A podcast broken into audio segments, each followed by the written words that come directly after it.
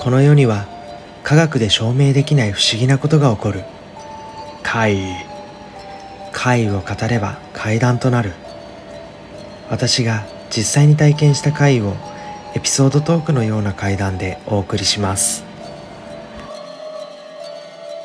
怪談師 F のリアルホラーストーリーズ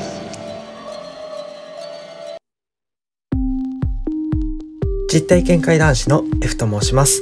いつもご視聴ありがとうございます。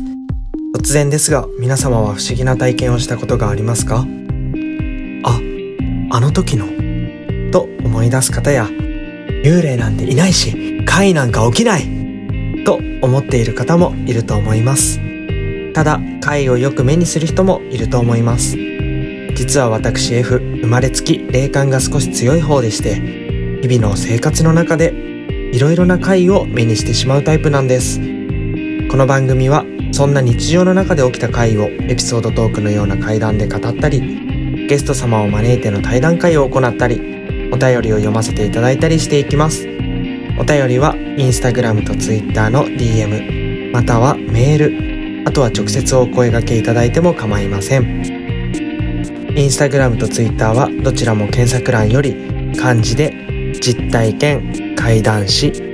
ひらがなで F 実体験怪談師 F とお調べください。メールアドレスはすべて小文字でリアル .horror.stories.f アットマーク gmail.com となります。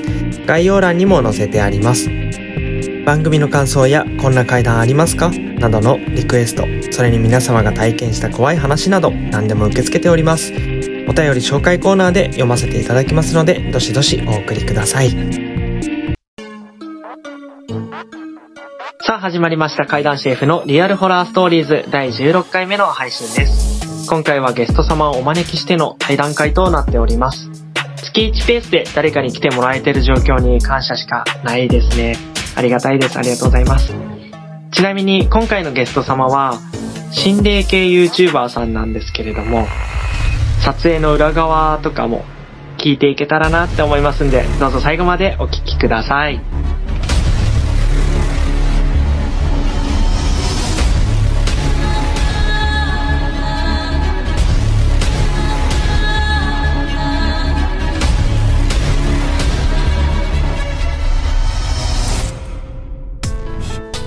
怪談シェフのリアルホラーストーリーズ。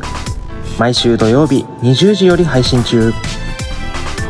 あなたの街で起きた怪も話すかもしれません。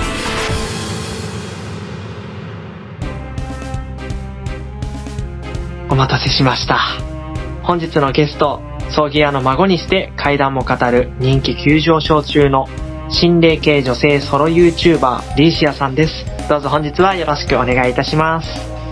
よろしくお願いいたします。どうも、女の子を一人で心霊スポットを巡っております。リーシャと言います。よろしくお願いいたします。よろしくお願いいたしますはい。ちょっと呼んでいただけて本当に嬉しいです。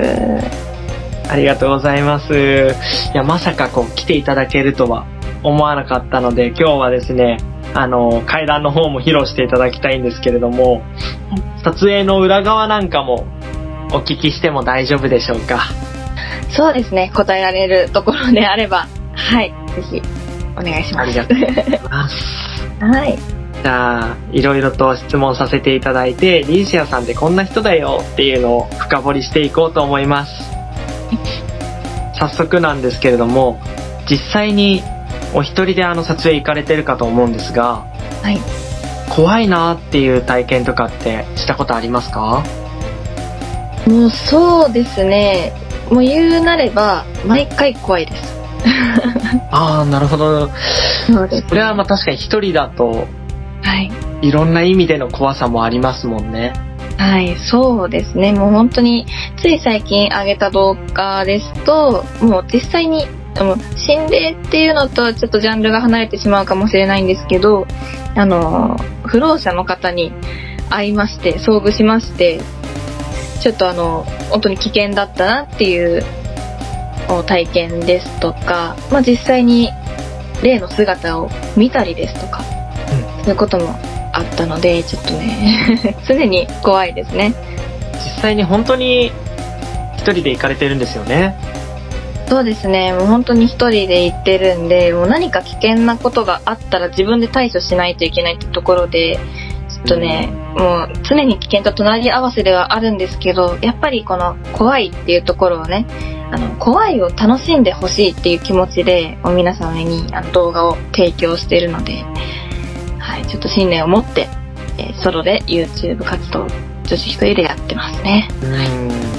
ちなみに、リーシアさんって霊感はある方なんですか？そうですね、霊感は、まあ、自分ではないとは思ってたんですけど、実際何か声が聞こえたりですとか、足音とか音が聞こえたりっていうのは感じることはあるんで、で、あと実際にちょっと見えてしまってることもあるんで、まあ、ないとは言えないのかなっていう感じですね。そうですよね。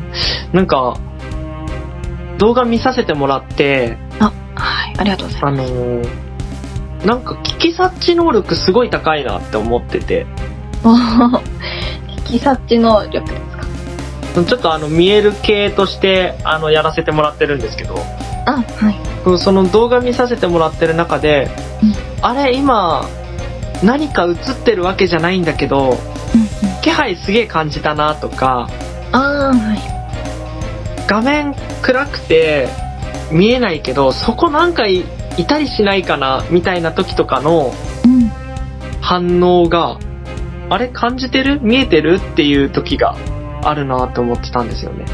あ、そうなんですね。ちょっと自分では分かってなかったんですけど、確かに視線とかは感じることはよくあるんで、うわ、ちょっとこの部屋気持ち悪いなとか、もう第六感っていうんですかね、それはちょっと働いてるのかもしれないですね。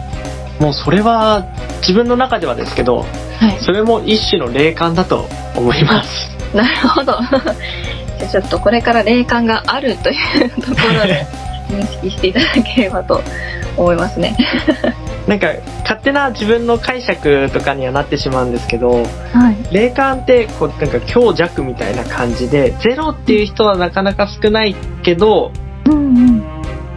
霊感ないよっていう人も何かしら感じるんじゃないかなってあ思ってて、ーなるほど。なんかゾクゾクってすることとかあるじゃないですか。ありますね。鳥肌立ったりとかも。鳥肌立ったりとか。あれも一種の霊感なんじゃないかなって勝手に自分の中では思ってるんですよね。なるほど。だからきっとリーシアさんも今後そこを研ぎ澄ましていけば、もしかしたら見えるようになってくるのかもしれないなって感じたんですけれども、そうですね。実はちょっと、霊を見たいと思ってるんですよ、私。なるほど。はい。というのも、見てどうするんです？そうなんですよね。見て、そこにいれば、うん何もないところを映して動画にするより、いるところに行って動画を映す方が、皆様にこう、あの、恐怖を提供することができるじゃないですか。うん、確かにそう自分が見えるようになれば、まあ、何がそこで起こっているのかとかもこう視聴者さんに届けたいっていう気持ちがあるので、まあ、見えるようになりたいっていうことはありますね YouTuber さんとしてすごいですよね。もうこう、視聴者様に届けたいっていう思いで動画ちゃんと撮られてるっていうところで、怖いを楽しむっていうところをちょっとフォーカスを置いて、だからちょっと編集とかにもこだわりを持ってやってるんですよね、そう、その編集、すごい気になってたんですけどあ、めちゃめちゃオープニングとかもかっこいいし、あ。こう、途中途中の切り替わりのところとかも、かっこいいし、あありがとうございます。これ誰編集してんだろうって思ってたんですけど、なるほど。もう本当にソロで活動してますので、私、リーシャ一人なんですよ。あー、編集もあ、そうです、そうです。編集も全部、撮影も一人だし、編集も一人だし、動画の投稿頻度もちょっと少なくなってはいるんですけども、もう本当に一人でこだわりを持ちながらやってますね。ちなみに動画ってどれぐらいに1本上げたいなみたいな、そういう決決まりみたいなのは自分の中であるんですか？決まりはないんですけど、できれば2、3週間に1本は出したいなと思ってるんですよね。ああ、なるほど。はい。いずれかは1週間に1本ぐらいのペースで出せたらいいなとは思うんですけど、実際そこまで検証も起こんないし、うんうん。なかなかもう仕事もしてるんで、いけないっていうところもあるので、こう一本一本の撮影を大事に、もう丁寧に編集して皆様に届けたいってところはありますね。はい。編集だいぶこだわってますもんね。ちなみに、その、自分の中でのリシアさんの動画のお気に入りポイントが、もうオープニングなんですよ。お、なるほど。嬉しい。めちゃめちゃかっこいい。なるほど。習ってたとかですか？習ってたっていう言い方も変かもしれないですけど、こうなんか学んできたりとかしてたとかなんですか？いや、そんなことは全くなく、そうですね。あの、編集をし始めたのも自分のこの、リーシャのチャンネルを立ち上げてっていうのが初めてなので、もう、動画編集も初めてで、はい。あのクオリティと。ですね。なんか、かっこよくしたいな、みたいな感覚で やってますね。もう才能ですね。才能、嬉しいですね。そんなすごいですいただね。けたら。もう YouTuber さんとして、もう尊敬しますよね。このあんだけの動画編集もして、一人で行って、で、一人で危険を顧みず視聴者さんへ動画を届けようっていうその思いが素晴らしすぎて、ああ、ありがとうございます。ただね、ちょっと、やっぱ危険を冒しすぎて、ちょっとあの、注意されることも たくさんあるので、ちょっとそこには注意しながら今後も活動していきたいなと思ってるんで、ぜひね、あの、皆様、YouTube チャンネル、リーシア見ていただけたらと思います。ちなみに最近のリーシアさんのあの、一番最近の動画ですね。はい。の再生回数が、現状で、何万回なんでしたっけ？そうですね、現状で今10万回再生を回って、ありがたいことに本当に皆様、多くの方に見ていただけて、チャンネル登録者の約10倍の方が見てくれてます。これ、多分珍しいと思うんですけど、チャンネル登録者数の方が多くて、はい再生数少ないっていうパターン結構見るんですよね。うんうん。はい。なのにチャンネル登録者数の10倍もの方々が見てるって、今後伸びしろしかないなって思ってて。ありがたいですね。ただもう本当に投稿頻度だけ頑張ればっていうところではあると思うんですけど。まあ、そうですけど、あの編集のクオリティは下げてほしくないですからね。ああ、なるほど。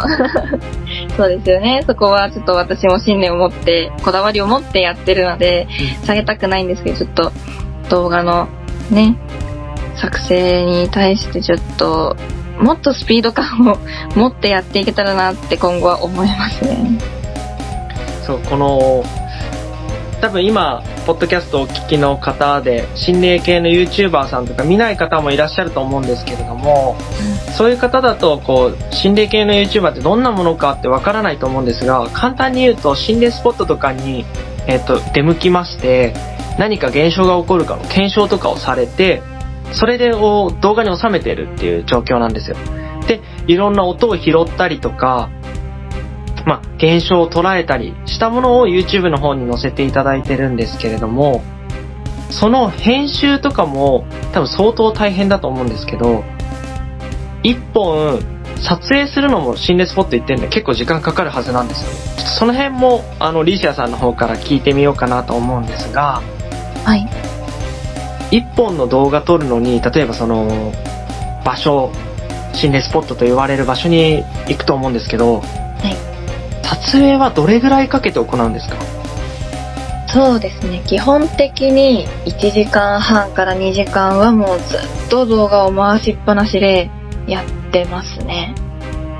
で、1時間半、2時間ぐらいその動画を回したものを今度持ち帰って編集するじゃないですか。はい。その工程って、まずはこう、全部見返すんですか？1, あの1時間半、2時間分。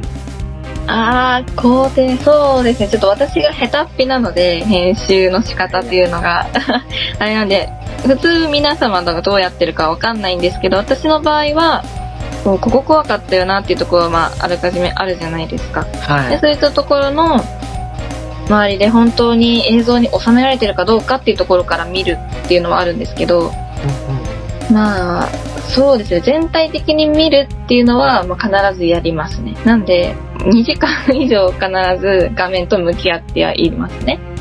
最初の段そう階でですよね。はい。そりゃ、もう更新頻度も下がるわけですよ。まあ言い訳にはあまりできないと思いますけどね。いやいやいや、まあ、これで例えばですけど、まあ、毎週毎週配信してますよってなった場合に、うん多分、その、一週間分行きまし、撮りました。一応あれですかね。一個のスポット一一番にしてるんですかね。そうですね基本的にはもう本当に長すぎるとかじゃなければもう1個で収めたいなっていうのがありますね。その自分が編集がかなり遅いっていうのがあるので前編だけ見て後編まで何週間も空けたら忘れちゃうっていうところがあるので、まあ、そういうところはあの施設さんにもうまとめてもう届けられるようにしてますね。1本で。となるともう毎週行って一週間行ったところをもう一週間かけて必死に編集してやっと上げられるぐらいのペースになっちゃいますもんね毎週だとそうですね。ちょっと仕事の時間との兼ね合いでなかなか1週間に1回は難しくなるとは思うんですけども、まあ、いずれかはね、そういう風にやっていきたいなっていうまあ目標はあるんで、ちょっと、はい、楽しみにしていた今後だけたら多分西谷さんは伸びると思いますんであ、嬉しいです、本当に。その時には一週間に一本上がってきてるかもしれないなとは 思いますねそうですね。ちょっとあの、気長に待っていただけたらと思います。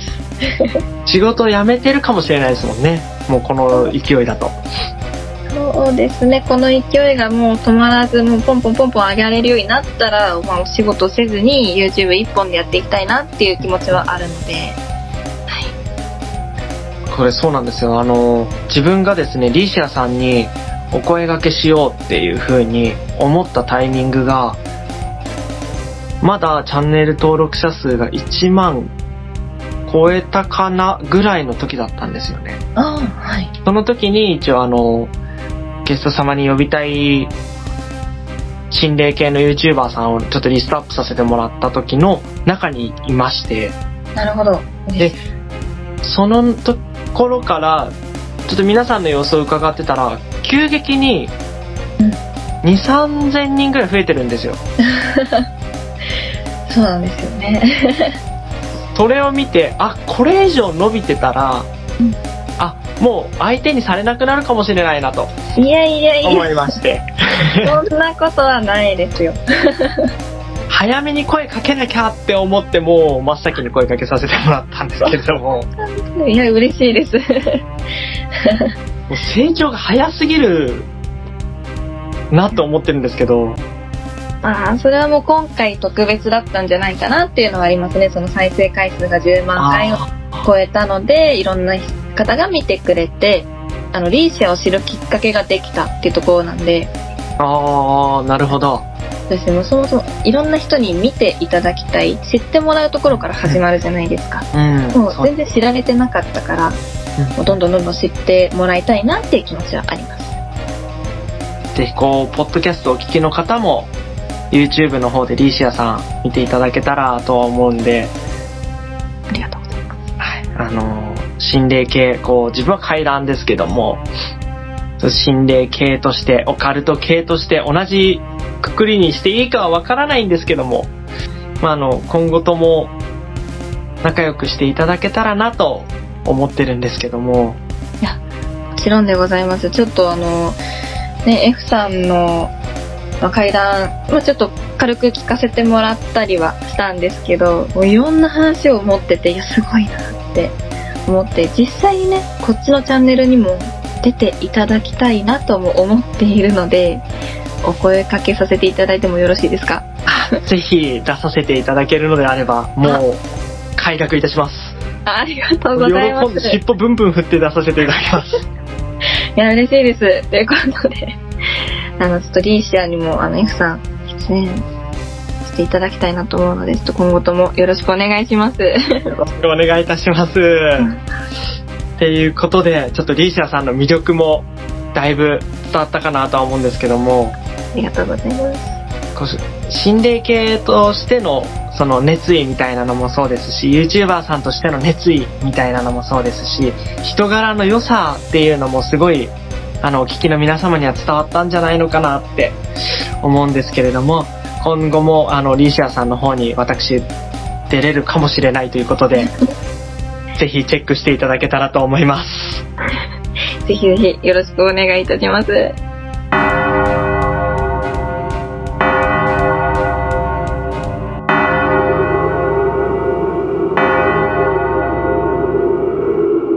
そろそろお時間のようです。それでは皆様階段の館へご案内いたします。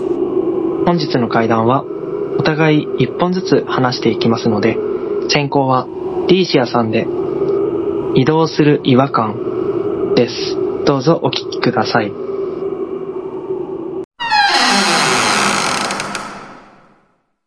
この配信を聞いている皆様は、何もないところから視線を感じたりとか、異様にその場所が気になったりすることってありませんか？私ね、特別、あのさっきも言ったように、霊感を持ってるってわけではないんですけど、そんな霊感のない私が実際に霊を見たっていう話です。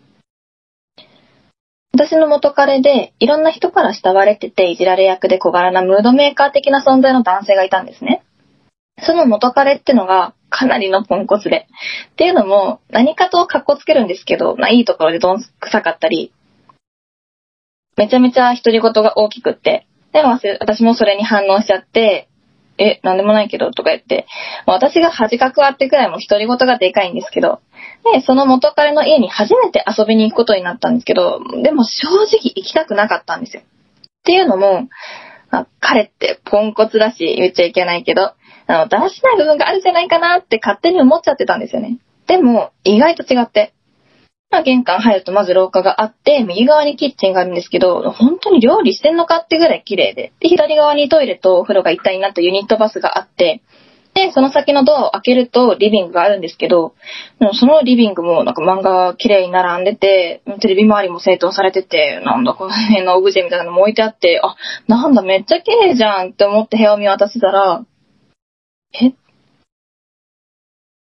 リビングの部屋の角が無性に気になったんです。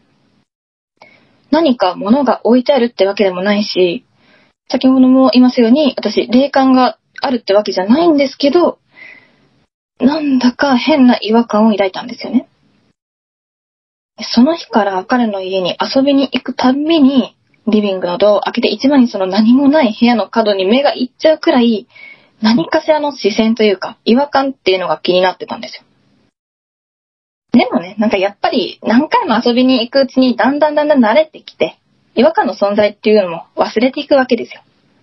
で、そんなある日、まあ、二人で夜テレビを見てると元彼が、あ、腹減ったな、なんかおつまみ作ってよって言うんで、まあしょうがないなってキッチンの方に向かおうとしたら、キッチンに置いてあるコップがガタガタガタガタガタガタって入れ始めたんですよ。え地震と思ってあたり見渡しても、電気の紐も揺れてないし、彼に、ね、今地震来た？って聞いても、ん？気のせいじゃね？とか言って取り合ってくれないし、だからもう気のせいかな？って思うようにしたんですよね。でもですよ。今まで忘れてた部屋の角に依頼したあの違和感っていうのが、その日からキッチンから感じるようになってしまったんですよ。玄関のドアを開けると最初にキッチンが見えるし、そのキッチンにいるとなぜか鳥肌が立つんで、もう気持ち悪いからってもう足早に廊下を抜けてすぐリビングに行っちゃうみたいな、もうそんな違和感を部屋の角からじゃなくてキッチンから感じるようになってしまって。まあそんな違和感を抱きながらも遊びにまあよく行ってたんで、でまあお泊まりとかもしてたんで、もうお風呂借りたりとかもしたんですよ。で、ユニットバスなんでシャワーカーテン閉めて髪洗ってたら、ガチャッ扉が音がして、中に入ってくる気配というかもう足音がしたんですよ。で、あ、彼入ってきたんだなと思ってたんですけど、もう何って言っても、返事がないんですよね。あれ？と思ってシャワーカーテンを開けて見てみても、やっぱり誰もいないんですよ。あれ気のせいだったのかなと思って、まあ気にせず、またあのシャンプー流してってしてたら、やっぱりガチャって言って中に入ってくる音が聞こえたんで、ああ、これ脅かそうとしてんなと思って、ねえもういいってって言ったらバンシャワーカーテンを思いっきり叩かれたんですよ。え、何？と思ってそっちを見たら、シャワーカーテン越しにこっちをじーっと見下ろしてる、背の高い黒い影が明らかにそこに立ってるんですよ。めちゃくちゃ怖いし、本当に嫌だったんですけど、恐る恐るカーテンを開けると、そこには誰もいなかったんですよ。もう本当に怖すぎて、もう濡れたままですよ。バーッとお風呂上がってリビング行って、今こうこうこういうことがあって、って彼に伝えたら、ああ、お前も見たんだって言うんですよ。実は、その元彼、独り言が大きいって私勝手に思ってただけで、実はその彼も黒い影を見てて、でも私を驚かせないようにってしてくれてただけだったんですよね。そんな体験をしました。続いては F さんで、彼女です。どうぞお聞きください。これは、今から約10年前の話になるんですが、当時自分は夜勤の仕事をしていたのもあって、夕方から仕事に行って、深夜12時ぐらいに帰宅する、そんな生活を送っていたんです。その日も普通に仕事が終わって、家に帰ってきて、当時実家に住んでいたので、ガチャって玄関開けて、あ、ただいま。リビング開けて、母親がまだ起きていたんですが、ああ、帰ってきたんだって。あ、ただいま。私もう寝るから、適当にしなさいね。ああ、適当にしたらもう寝るよって。ただ、自分、夜型だったんで、朝にならないと寝れなかったんですよ。そういうのもあって、深夜3時ぐらいまでは大抵リビングで過ごす。その後部屋に行ってグダグダする。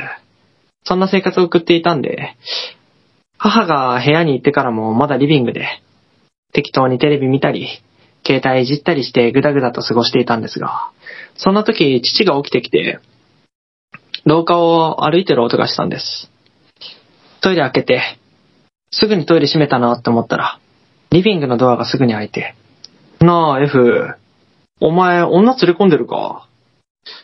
いやー、今日誰も連れてきてないけど、じゃあ、あいつはどうだ？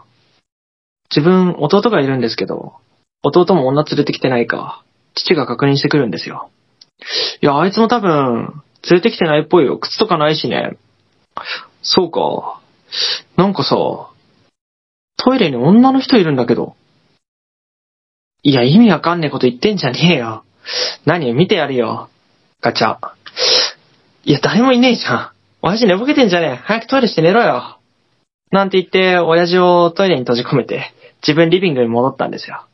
そしたらトイレの流れる音がして、父が自分の部屋に入っていく音がして、ああ、結局何もなかったかって思いながらリビングで過ごしてたんです。ああ、そろそろ3時頃か、部屋に戻ろうかななんて思って、リビング出て、玄関の横を取って階段に登ろうとしたその時だったんですが、玄関に何かうっすら白い影が立っているように見えたんです。あれ？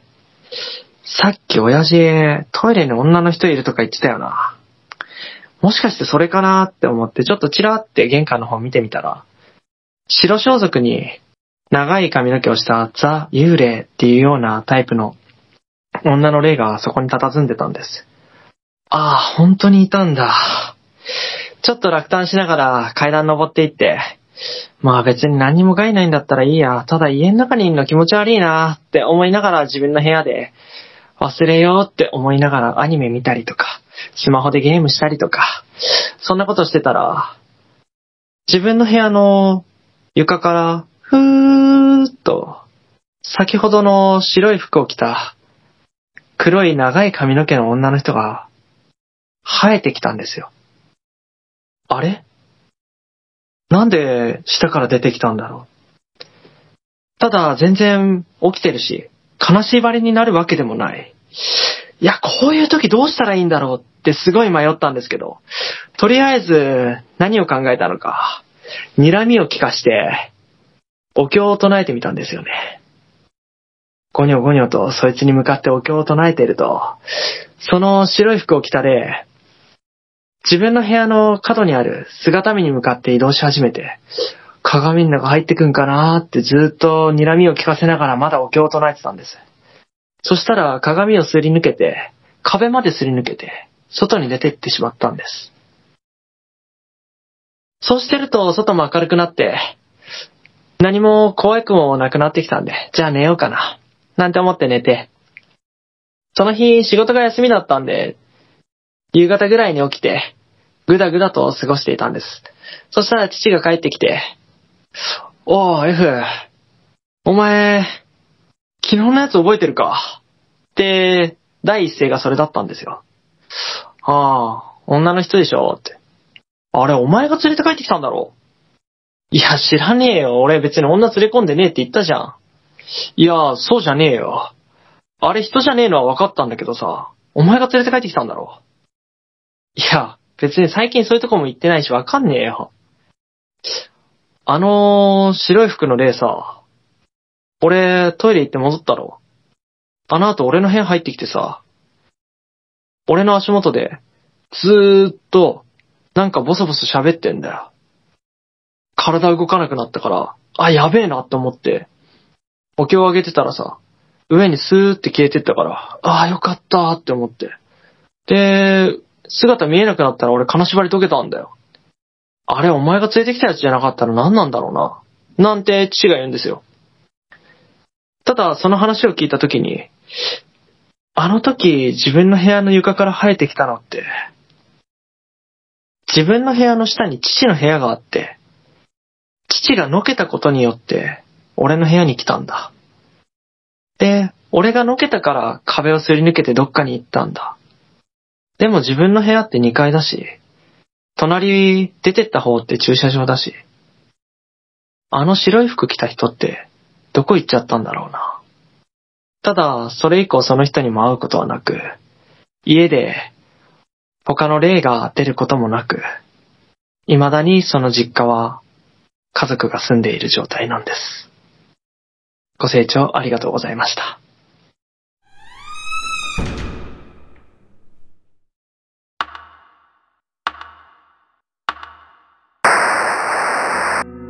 今回の階段の考察を行っていこうと思います。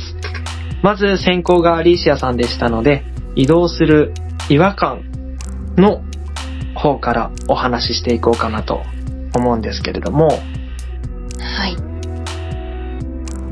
あの、率直に自分が先に思ったこと伝えてもいいですか？はい。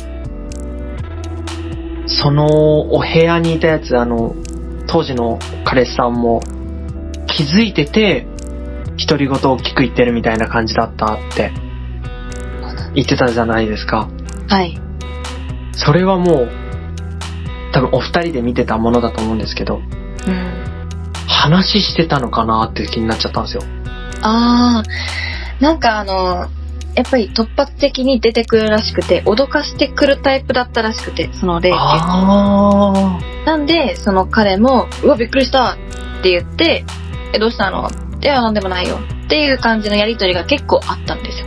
あ、そういうことだったんですね。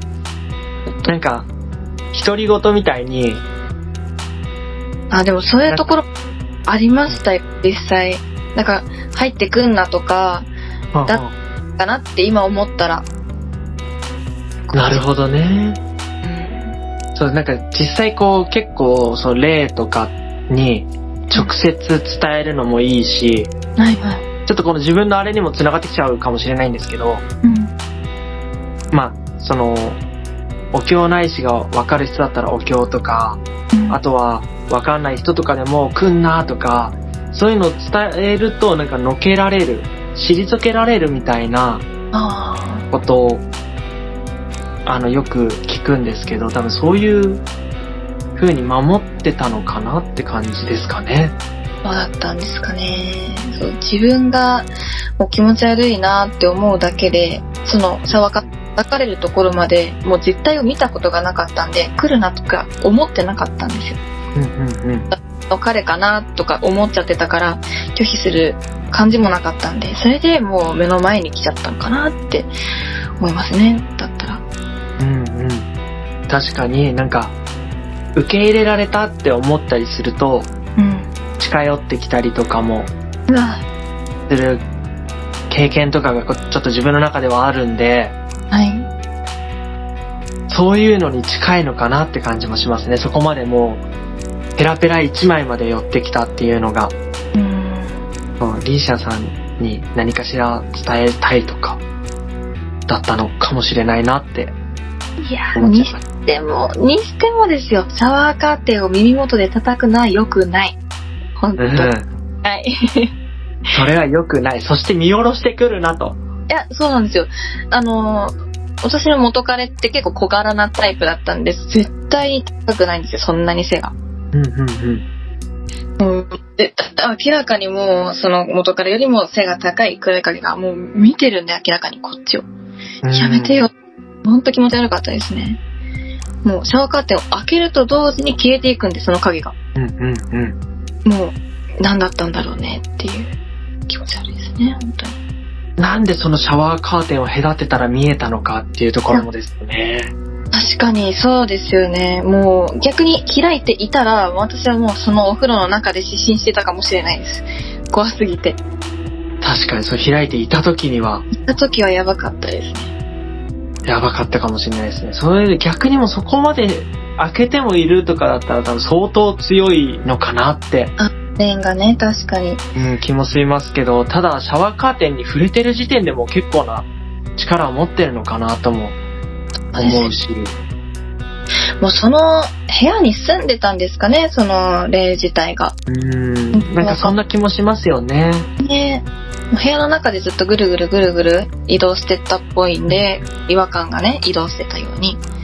もしかしたら前の住人さんとか、あくなってない生き量とかね、そっちの可能性も全然ありますもんね。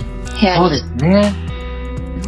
生き量の可能性もあると思います。生き量の方が意外とはっきり見えるっていううん、強い人もいるんでね。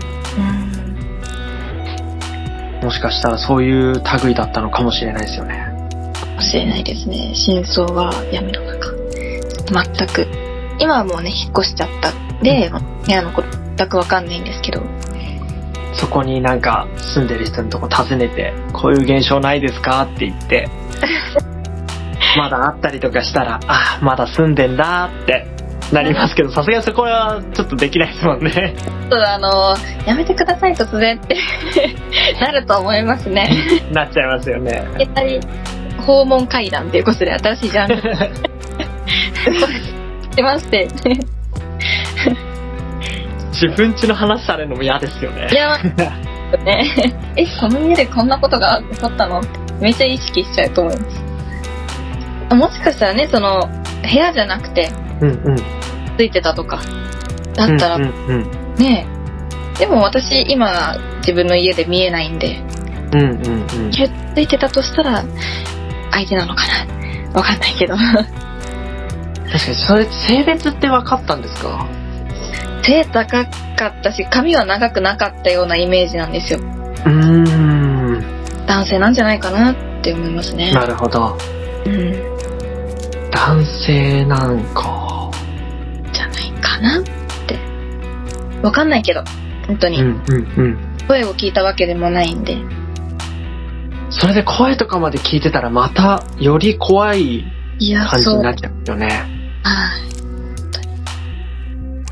い。ちなみにそれ以外にもまだ、あの、今までで他に見たこととかもあったんですか？ナチュラルに見たことはあります。本当に怖い体験で見たっていうのは、これぐらいかなって思うんですけど、なんか撮影とかに、お大人数で撮影するときに、うんこう、人に人が来たから、あ、ちょっと、一旦人来たから避けようって言って、その人のこと見せたらパッて目の前で消えたりとか。その人は明らかに女性でショートカットの、あの、普通に生きてそうな感じで、普通に歩いてきたんで、あ、人だと思って、え避けようねって言ったらもう目の前で消えちゃったから、え？って思いましたね。おー、そういうこともあって。そう、怖い感じはしなかったんで、本当に怖い体験うん。これぐらいかなって思います。はい。うん。いや、だいぶ怖い。そしてめちゃめちゃうまいいや、会談を聞かせてもらいまして、いやいやいやいや。ちょっと考察みたいな感じしてるんですけど、次へ、あれですね、自分の方が高校に話したんで、その彼女についての方も、考察として話していこうかなと思うんですけれども、はい。どうでしたか？そうです。もう、なんかお父さんも霊感あるんですか？あ、そうなんですよ。あの自分、父も母も霊感がある方で、そのサラブレッドみたいな感じで、融合体が自分になってまして、弟には一切霊感がな、あの、つかなかったっていう、そんな関係なんですよね。えー、じゃあかなり強くね、F さんが一番霊感を持ってるかもしれないですね。そしたら。の可能性もありますね。で、結構あの、やっぱ家族とかで波長が合うのかわかんないんですけど、父、母と一緒にいる時には、よく遭遇するんですよね。えー、そうなんですね。えにしてもその白い女性っていうのはどこからついてきた？全く見当もつかないってことですよね。そうなんですよ。ただうん、これ、はい。この白装束を着ていて、はい。黒髪長いみたいな、ザ・幽霊っていうようなディティールのやつ、見たの初めてじゃなくて、そうなんですか？さっきの階段のお話自体が10年ぐらい前の話で、あそこからまだ遡ること、何年もあるんですけど、はい、もう、8年とかになっちゃうのかなになるんですが、まあ当時自転車で実家近く走ってる時に、うん。普通に街灯の下に女の人立ってるなーって思って、あ、ちょっと避けなきゃな、細い道だったんで、ちょっと避けなきゃなーって思ってたら、白装束を着た黒いが黒い長い髪を着た人だったことがあって。えー、で、そこだけすごい、街灯そんなに明るくない、あの、ま、昔なんで、うん、LED の街灯とかじゃないのにもかかわらず、そこだけすごい明るいみたいな感じだったんですよね。えー、明るいんだ。で、それに近いような感じで、その思い返してみればみたいにはなっちゃうんですけど、はいはい。自分電気消して、真夜中3時にあの2階上がろうとしてたんで、うん。電気消して2階に行こうとしたのに、白い女の人だなーって認識ができるぐらいの明るさは多分あったんですよね。確かに玄関にね、立ってるな。あー幽霊って発光してるんですかねなんか自分のイメージは割と発光してるの見かけるなっていうイメージありますね。あ、そうなんです。だったらやっぱり写真とかを撮っても心霊写真撮れたって言って光ってること結構あるじゃないですか。発光体が映ってるとか、そうですね、そうですね。うん、魂とか何か光を帯びてるのがあるんですかね？のかもしれないですよね。光ってるのか、なんか、内側から光ってるのか、光を集めて反射してるのかはわかんないですけど。うん。で、そのお父さんがこうのけて、うんそのだからね、あの生えてくるように来たって言ってたんですけど、その時は、なんか、お父さんは金縛りにあったって言ってたけど、あの、F さんは金縛りとかって合わなかったんですか？これ一切合わなくて。起きてたっていうのもあったと思うんですけど、はいはいはい。起きて、もう、アニメ見たり、携帯でゲームしたりっていう、ベッドに座ってる状態だったんですよね。うんうん。のもあって、なんかニョキニョキしてきたな。あれ？なんだ？髪の毛かあ顔出てきた肩、胸、腰、足、人、みたいな。うわーもうまさに生え生えてくるって感じです。そうなんですね。で、思わず、うん、とりあえず、あの、睨みを効かせる、メンチ切るみたいな 感じになっちゃったと。なるほど。で、鏡、壁すり抜けて外に行って、でも、その、ね、あの、そのもっと昔に、ははい、い。あの、自転車に乗ってて、その女性を見たって言ってたじゃないですか。はい。はい、それに似たものが、今回その、家にも現れたっていうことで、何かついてきたとかそういうわけじゃなく、その地域にいるものなのかもしれないですよね。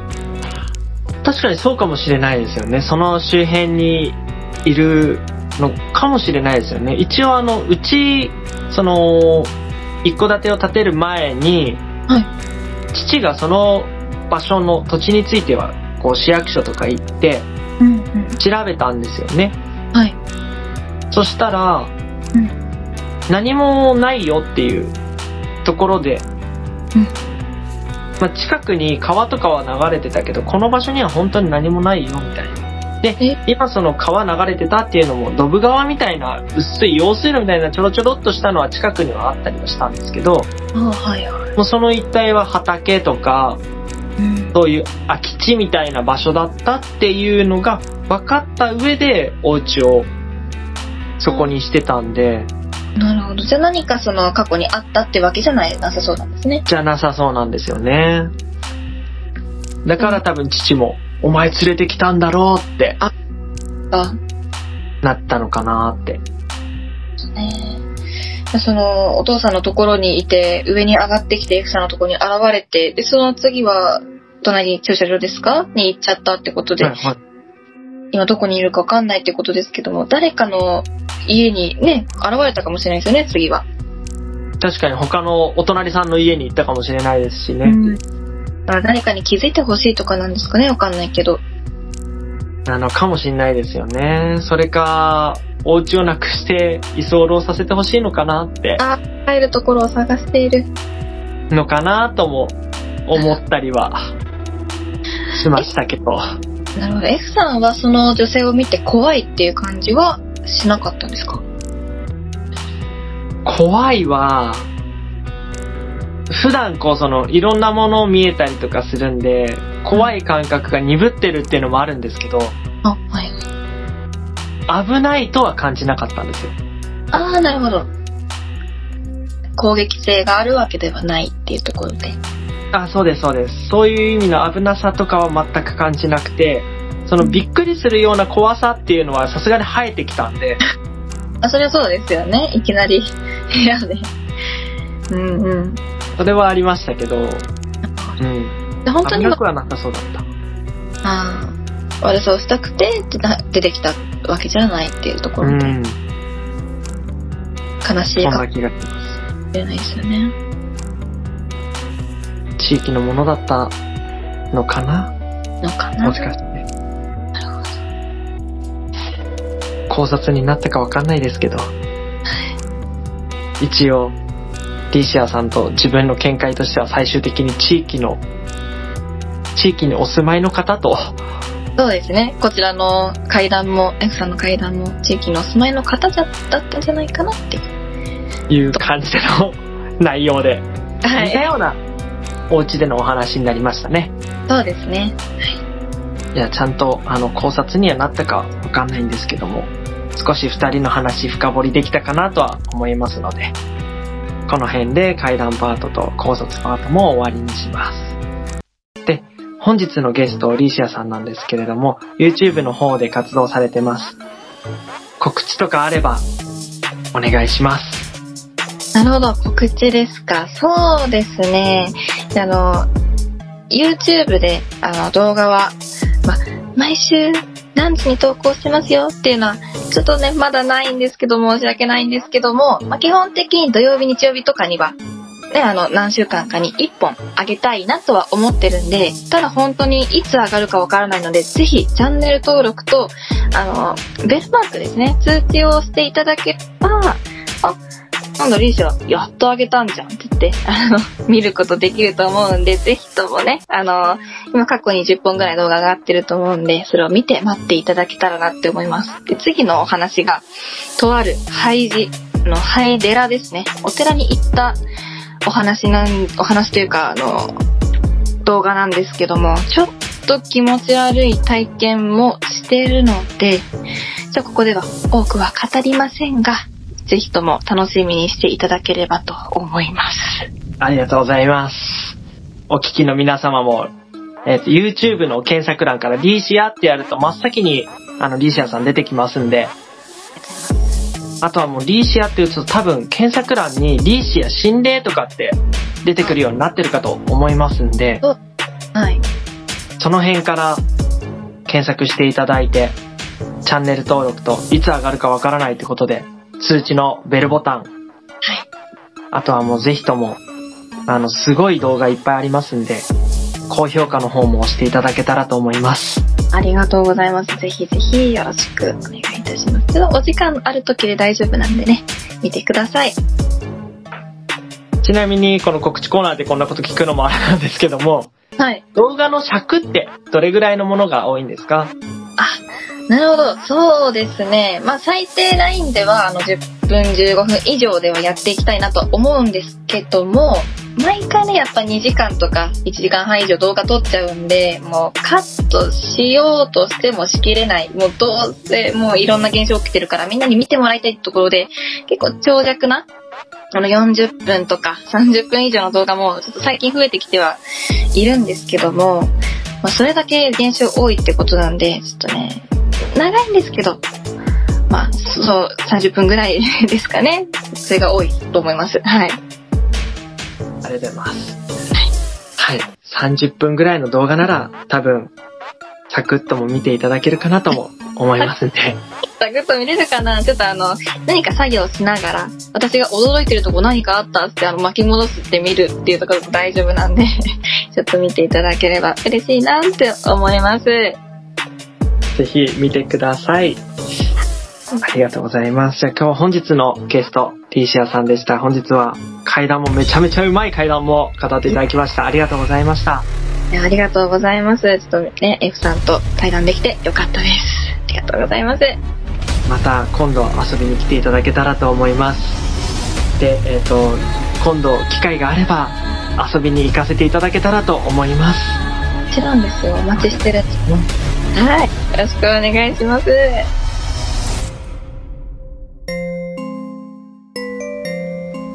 本日の会談はいかがでしたでしょうか？次はあなたのそばで起こるかもしれませんそれではまた次回お会いしましょう実体験会談師 F でした